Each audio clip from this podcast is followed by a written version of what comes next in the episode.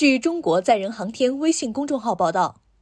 据中国载人航天工程办公室消息，神舟十三号航天员乘组将于十二月二十六号在轨开展第二次出舱活动。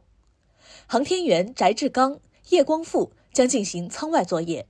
航天员王亚平将在舱内配合支持。截至目前，神舟十三号航天员乘组在轨工作生活已达七十一天。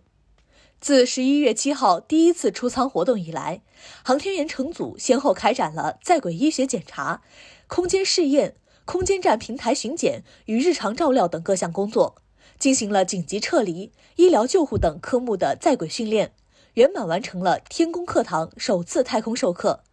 目前，神舟十三号航天员乘组状态良好，空间站组合体运行稳定，具备开展出舱活动条件。感谢收听《羊城晚报广东头条》，我是主播雨倩。